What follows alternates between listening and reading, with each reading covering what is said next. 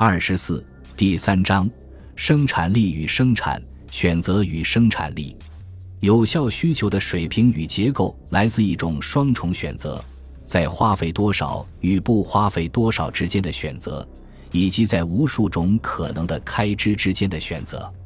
这两种选择像选票一样，购买产品而不购买产品 B 就会推高产品的价格，而抑制产品 B 的价格。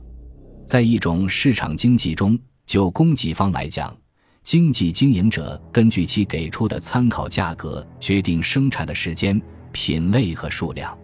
一旦他们决定了生产的品类，这些经营者就必须尽可能选择生产要素的最佳组合。因此，整个经济过程是一个由消费者和生产者做出选择的过程。归根结底，选择是必要的。因为资源比欲望要有限得多，生产是作用于需求方和供给方的所有这些个人和社会选择的结果。